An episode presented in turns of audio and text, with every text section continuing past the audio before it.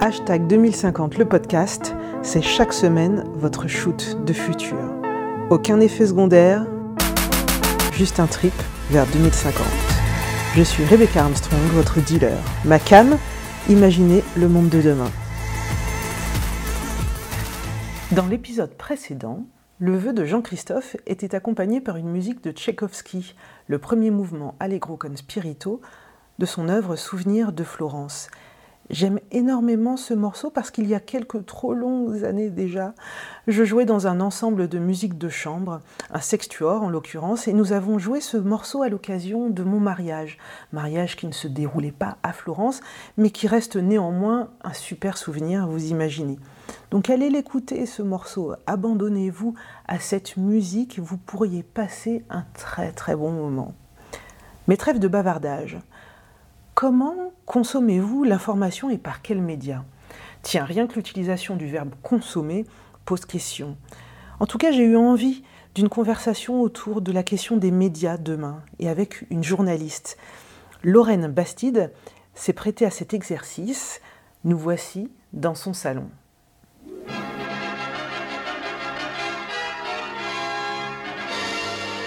Le futur commence ici et maintenant.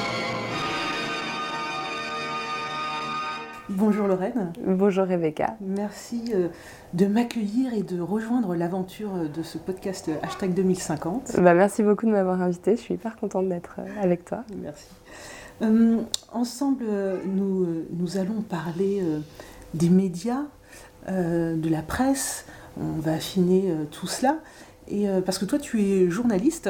Ouais, avant tout. Ouais. Avant tout journaliste, et tu as euh, touché à la, euh, tu as travaillé dans différents médias, la télé, la presse écrite, euh, aujourd'hui aussi le podcast.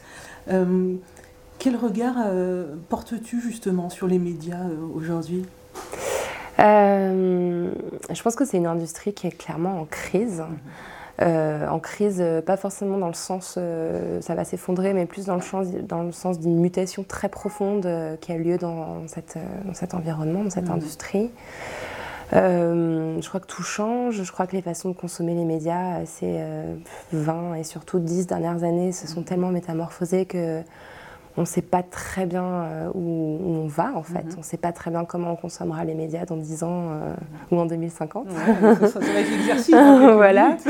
donc, euh, donc ça peut être très angoissant. Je sais que quand j'étais encore dans la presse écrite, dans un gros groupe de presse magazine, il y avait cette angoisse qui était très palpable, hein, des, des, angoisses concrètes de est-ce qu'on va garder nos jobs, est-ce qu'on va continuer à vendre des journaux? Mais en même temps, il y a aussi quelque chose de très excitant. Mhm.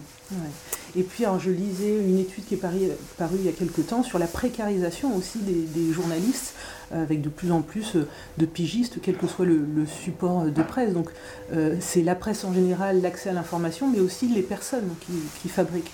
Oui, ouais, complètement. Bah, c'est sûr que c'est devenu.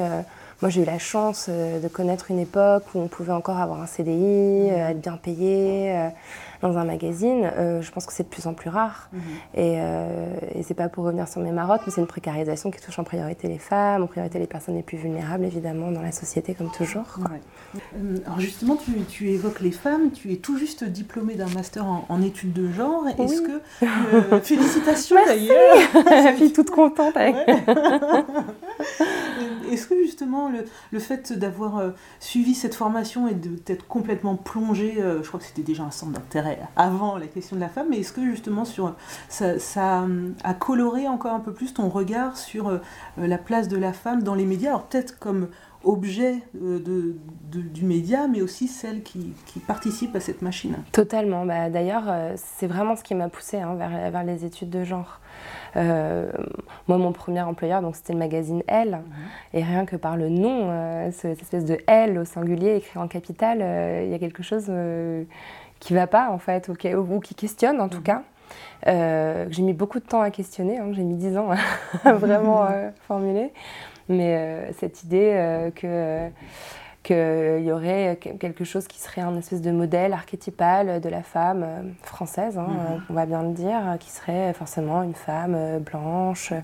hétérosexuelle, plutôt bourgeoise, avec un jean taille 38, deux mhm. enfants, de la déco, et puis un bon job. Enfin, quand, on, quand on y réfléchit, on se demande en fait qui est cette nana? Existe-t-elle réellement? Donc, euh, donc en fait, j'ai fait un mémoire euh, sur, ce, sur ce sujet. Mhm. C'est en fait tous mes questionnements euh, là-dessus qui m'ont amené à avoir envie d'aiguiser un peu mon regard et, et, et voilà, et de, mhm. de, de, réfléchir à finalement ce que, ce que, ça veut dire. En plus, il y a il y a le, toute la dimension féministe hein, du mhm. magasinel qui est, qui est aussi euh, derrière, euh, qu'on peut questionner. Mhm. Donc, euh, donc voilà, tout ça, c'est vraiment, vraiment très, très lié. Mhm. Et plus, et plus j'avance dans les études de genre, dans la réflexion sur le féminisme, plus je me rends compte qu'une grande partie des, des clichés sexistes, et, au-delà des clichés, de, des, scandales, hein, sont véhiculés par les médias. Et pas que par la presse féminine. Hein, quand on voit la couverture des violences euh, faites aux femmes, euh, quand on voit les, titres avec des jeux de mots, mm-hmm. sur quand, quand, un homme frappe sa femme, mm-hmm. il frappe encore aujourd'hui là. regardez. J'ai vu ça, ivre, il, il, frappe sa femme pour des grumeaux dans des dans la pâte à crêpes.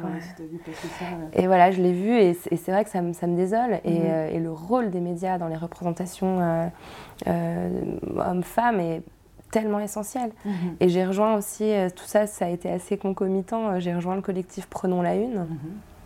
qui milite pour une meilleure représentation des femmes dans les médias, euh, dans les pages des médias, mais aussi dans les comités de rédaction. Mhm. Et, et c'est voilà, quand on sait qu'il y a très peu de femmes qui dirigent des journaux ou des rédactions d'ailleurs de, de, télévision, de radio, qu'il y a à peine 20% de, des voix qu'on entend dans, la, dans les médias, ce sont des voix de femmes, mhm. qu'il y a à peine 15% des expertes qu'on interviewe dans les médias, ce sont des, expertes mhm. femmes. Tout ça, on comprend en fait que, que tout le système euh, se, nourrit euh, mhm. de lui-même. Et en créant nouvelles écoutes, et en particulier ton podcast euh, La Poudre, c'est vraiment pour toi un, espace justement de, de liberté, pour toi c'est un nouveau média? Le, podcast justement pour s'intéresser autrement à ces questions? Oui, tout à fait. Euh, c'est un nouveau média, euh, c'est un média qui, donne une liberté, euh, effectivement, comme tu dis, qui est, qui est rare en fait. Mhm. cette, cette absence de, de limite mhm. qui est... Enfin, en presse écrite, même si on a un long article, quand on a interviewé quelqu'un pendant une heure, on va retenir quatre ou cinq phrases hein, de ce qu'il nous a dit. Mhm. Euh, même si on fait une interview question-réponse, ce sera encore très très très très très coupé par mhm. rapport à l'échange qui a vraiment eu lieu. Mais en télévision, n'en parlons pas. Euh, voilà, en général, quand on a 3 minutes 30 de temps de parole à la télé, on a l'impression que c'est un discours euh, mhm. sans fin. Donc, donc voilà, moi je, trouve que le podcast, c'est un média qui permet à la parole de, s'allonger et donc de, devenir plus subtile. Mhm. Et c'est surtout, surtout ça, moi, que je recherche. Alors, est-ce que justement ce ce besoin d'espace que, tu évoques, euh, je ne sais pas si tu as un peu regardé ce qui peut se passer à l'étranger, mais est-ce que pour toi c'est euh, un phénomène qui est lié aux sociétés occidentales où euh, on ne se donne plus le temps et moi je pense notamment à des médias africains comme au Bénin ou au Ghana où le temps euh, aussi médiatique n'est pas le même et où la prise de parole est plus longue, plus étendue. Euh. Je connais pas bien euh, les médias au mm. Bénin. Enfin, ça, veut dire quoi? C'est que les émissions bah, sont plus longues Là-bas, on va quasiment pas voir des reportages qui durent en 3 minutes. Ça va être plus tout de suite, on va être sur un format de 15-20 minutes. Ah et je me souviens quand j'y allais régulièrement pour mon boulot, au début, j'ai eu même mis du temps à me réadapter à, ce format-là en disant. Mm c'est long. mais finalement, ben, on entend beaucoup plus de voix différentes, mm. etc.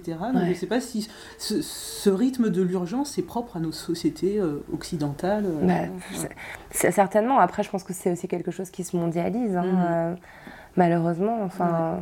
Je pense que, enfin, je sais plus, je sais plus combien il y a de gens sur Facebook, mais je crois que c'est 3 milliards, un truc comme ça. Et voilà, c'est aussi, il faut des choses quand, on, quand on regarde la, durée de vie d'une image qu'on poste sur Instagram, c'est à peine 24 heures. Quand on voit la, longueur d'un tweet, quand on voit les vidéos qui marchent sur Facebook, c'est 3 minutes, ou encore c'est une minute, je crois, les vidéos de brut. Donc, et c'est pas quelque chose que je déplore, parce que moi-même, je consomme beaucoup de réseaux sociaux. Je, je, suis complètement fanatique de Twitter, je veux bien qu'on en parle pendant des heures, si tu veux.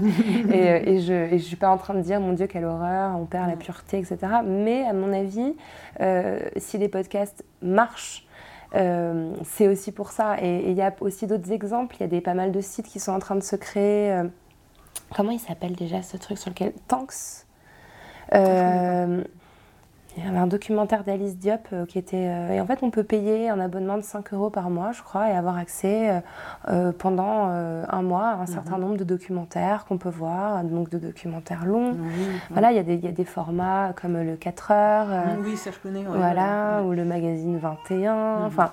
En tout cas, on, a l'impression qu'il y a un besoin de contrebalancer cette espèce d'instantanéité un peu angoissante des tweets, mhm. de la parole très très très périssable, par euh, des contenus plus longs. Euh, et euh, même aux États-Unis, on voit que le long form, c'est mhm. aussi un, mode journalistique en soi qui se développe beaucoup. Mhm. Donc voilà, moi je suis pas pessimiste. J'ai plus l'impression qu'il y a un espèce de mouvement de balancier qui, qui, qui, se fait assez naturellement. Et, et je pense que les, les, filles qui aiment écouter ton podcast ou qui aiment écouter La Poudre, elles aiment certainement aussi euh, scroller frénétiquement sur Instagram et se prendre 60 images dans la figure en 30 secondes. Donc euh, voilà, je pense qu'il faut vraiment qu'il y ait les deux pour garder un... Ça, avancer sur les deux pieds. Exactement. justement, puisqu'on avance et qu'on parle de temps, avancer jusque 2050, on fait un bond de 33 ans. Euh, alors toujours le premier choc quand on parle de 2050, c'est quand on calcule son âge, on se dit waouh, 33 ans finalement, c'est. Oh. voilà, ça fait cet effet. en même temps, c'est loin, mais pas tant que ça. Il peut se passer plein de bouleversements. Alors, euh, si on essaye d'imaginer euh, les médias en 2050, qu'est-ce que toi tu entrevois Que ce soit quelque chose que tu espères ou que tu redoutes? Hmm. bah, On a beaucoup parlé des formats là, mais euh, il y a un autre aspect euh, qui me semble être un peu en crise dans les médias, c'est le, le, lien entre les médias et, euh, et l'espace public, mais au sens vraiment euh, sociologique du mhm. terme. C'est-à-dire comment les médias font le lien entre la politique, l'État, les institutions et, et, et le, le, peuple. Quoi. Mhm. Mhm. je trouve qu'il y a quelque chose qui est en train de se passer qui est un tout petit peu petit peu angoissant quand même, mhm. hein, euh, quand on voit, euh, ne serait-ce que Donald Trump euh, qui, qui, qui, donne ses informations par tweet plutôt que de faire une conférence de presse devant, le, devant la, presse officielle. Et voilà, Emmanuel Macron qui veut faire sa propre chaîne, Mélenchon qui fait sa chaîne YouTube. Enfin, et cette espèce de remise en question permanente, mhm. fake news, pas fake news, vendu, pas vendu, neutre, pas neutre, ça m'inquiète beaucoup. Mhm. donc j'espère que dans 33 ans, on ne sera pas arrivé à un point où finalement n'importe qui pourra se revendiquer journaliste et balancer n'importe quelle euh, opinion en faisant croire que c'est factuel et que c'est quelque chose euh, mm-hmm. qui vaut euh, information. Alors, une question aussi que, que je me pose en, pensant aux médias dans l'avenir, c'est que si on remonte à un siècle, on va dire, l'information, voilà, c'était pas un flux d'informations, il y avait quelques, on va dire, groupes de presse qui étaient plus aussi dans, dans un temps un peu plus long. Et aujourd'hui, finalement, on a accès à tout, mais finalement, euh, on est noyé euh, dans, toute l'information. Donc en, 2050, on sait que les avancées technologiques vont continuer à pousser, à, fleurir. Est-ce que euh, l'individu lambda comme moi, et comment on, pourra faire pour accéder justement à une information, pour la qualifier, la caractériser mmh. Pour toi, quels seraient les, je sais pas, les garde-fous, les leviers pour...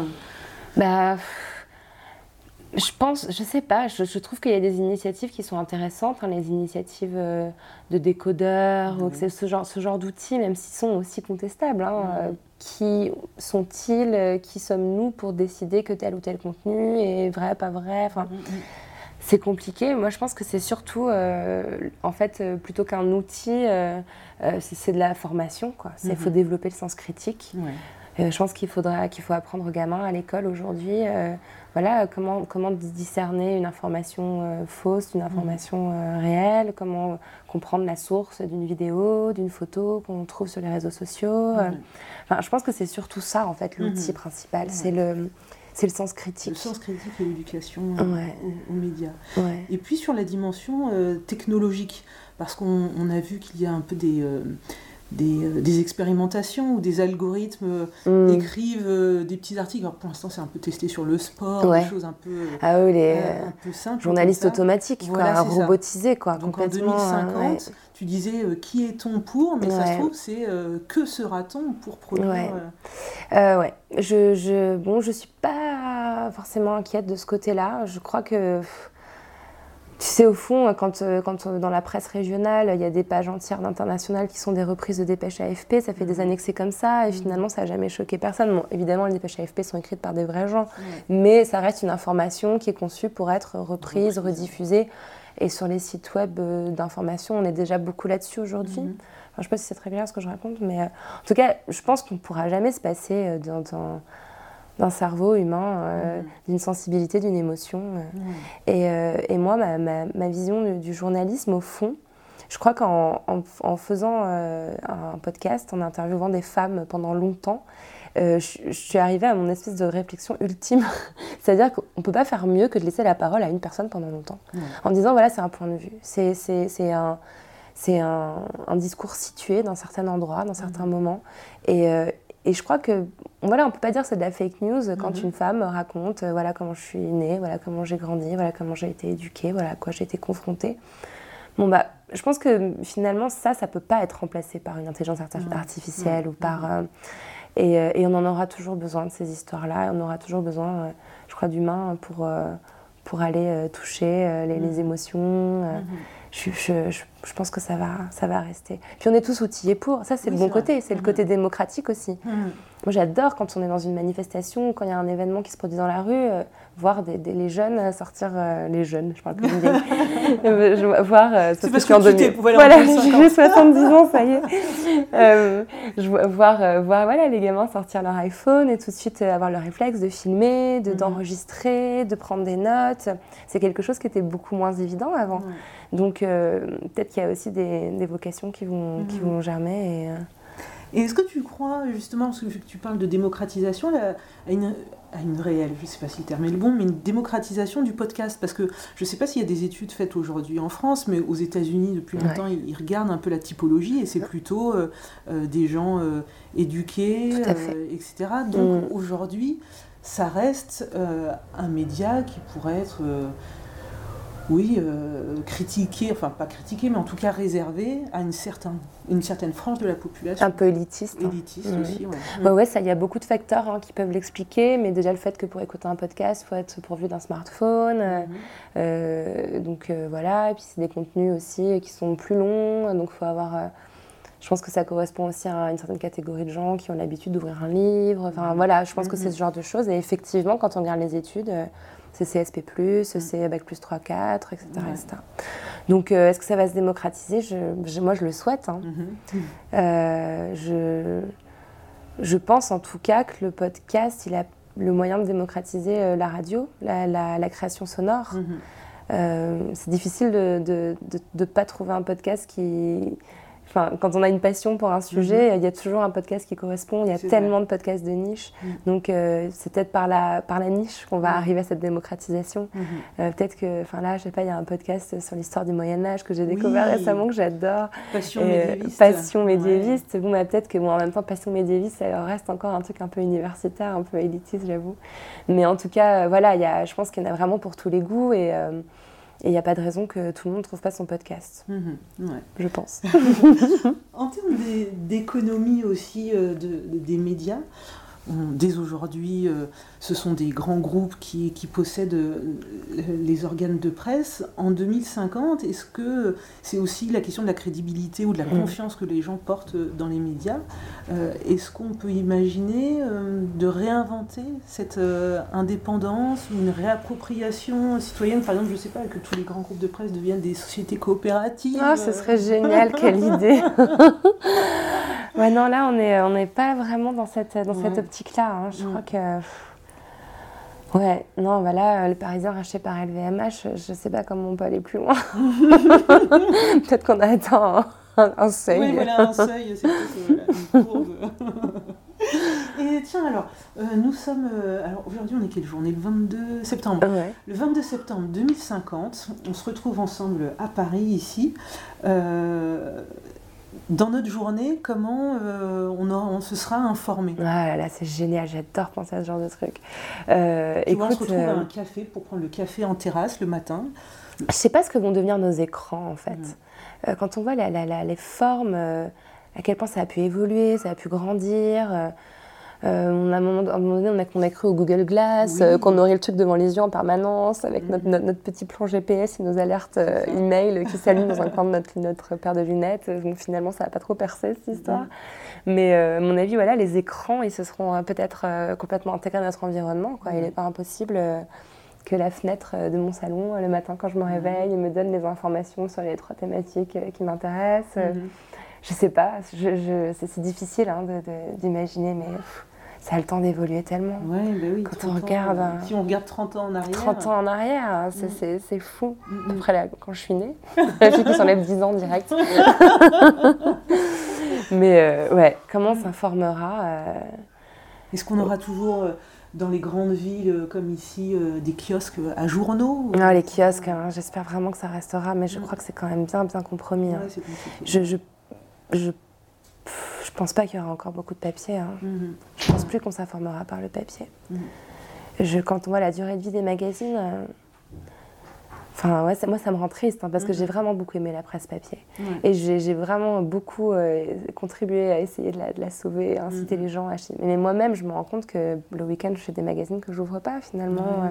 Je vais écouter un podcast, je vais aller lire mes trucs sur mon application, euh, sur mon téléphone, ou je vais lire un bouquin et finalement, le magazine, je vais le feuilleter et puis ça va finir par emballer, euh, je sais pas quoi. Ouais, c'est ça, en 30 secondes et puis. Euh, Donc, euh, ne serait-ce que sur le plan écologique, quand on voit ce que mhm. ça représente en termes de, de, de, de, coûts de papier, de transport, il y a une aberration, mais peut-être que mhm. cette aberration, dans 30 ans, elle sautera aux yeux, aux yeux des mhm. gens. Et quelque part, je, souhaite que ce soit remplacé par autre chose aussi, je sais pas, côté. Oh, je sais pas, c'est vraiment, ça, ça donne mal au crâne ton exercice. Ouais, hein, c'est pas ça. ouais. Et euh, un autre, une autre question aussi que je me pose sur euh, cet horizon 2050 par rapport aux médias, c'est euh, dans un autre épisode, il y a quelques mois, on avait parlé de réappropriation citoyenne des organes de presse et du, journalisme citoyen. Ouais. Et ça, ça m'interroge vraiment parce que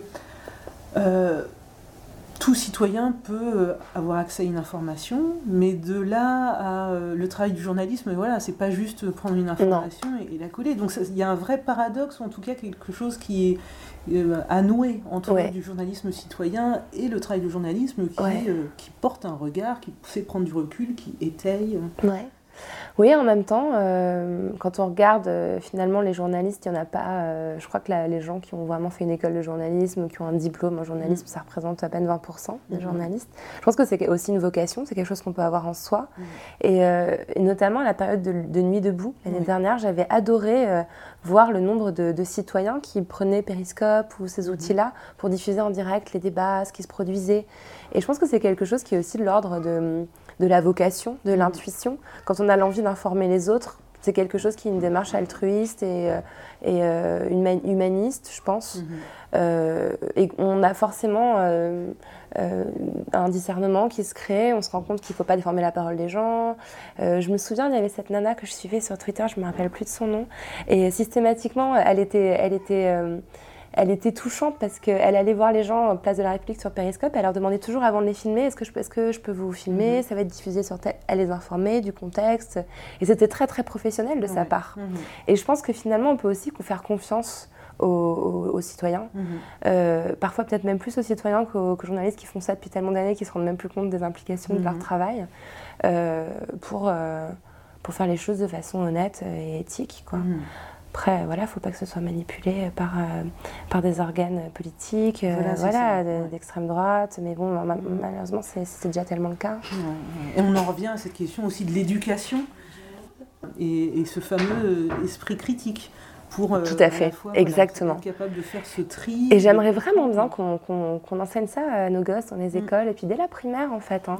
Je trouve que ce serait quelque chose de très, de très utile. Et puis, les gamins, ils sont, ils sont très confrontés aux informations. Hein. Ils, ont, ils ont le nez dans nos portables, même si on ne veut pas. Ils sont toujours en train de les. Voilà, ils ont les, les, oreilles extrêmement dans la cuisine le matin, ils écoutent la radio. Euh.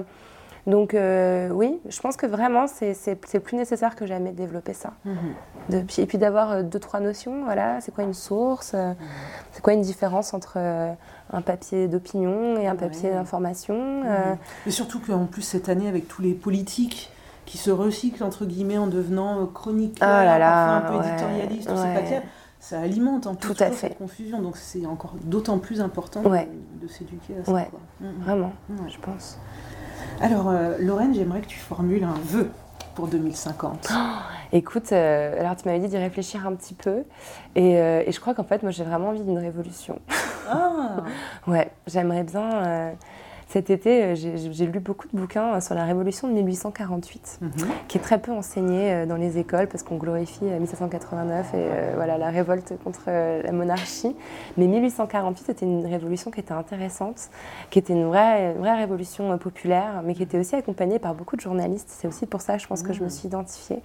Et pourquoi pas 2048, 200 ans plus tard, que ça pète un peu, qu'on remette en question toute cette espèce de toutes ces structures euh, ankylosées euh, qui nous empêchent d'évoluer aussi bien euh, sur le plan de l'écologie, sur le plan de l'égalité des droits. Voilà, j'aimerais bien que ça, que ça pète d'ici là.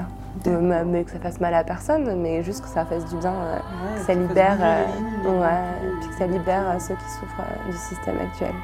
Un peu radical, ma vision de 2050, je suis désolée. non, mais il n'y a pas de souci. Moi, je te propose qu'en 2048, on se retrouve. Parfait. Pour construire les bases voilà, de nouveaux, je ne sais pas, voilà, ce nouveau monde, le monde d'après. Génial, je serai avec toi. On sera ça va, on sera encore fraîche, on ah sera super grâce au progrès de la chirurgie esthétique. N'importe quoi. Bah, merci beaucoup à toi, Laura. Merci beaucoup à toi, Rebecca.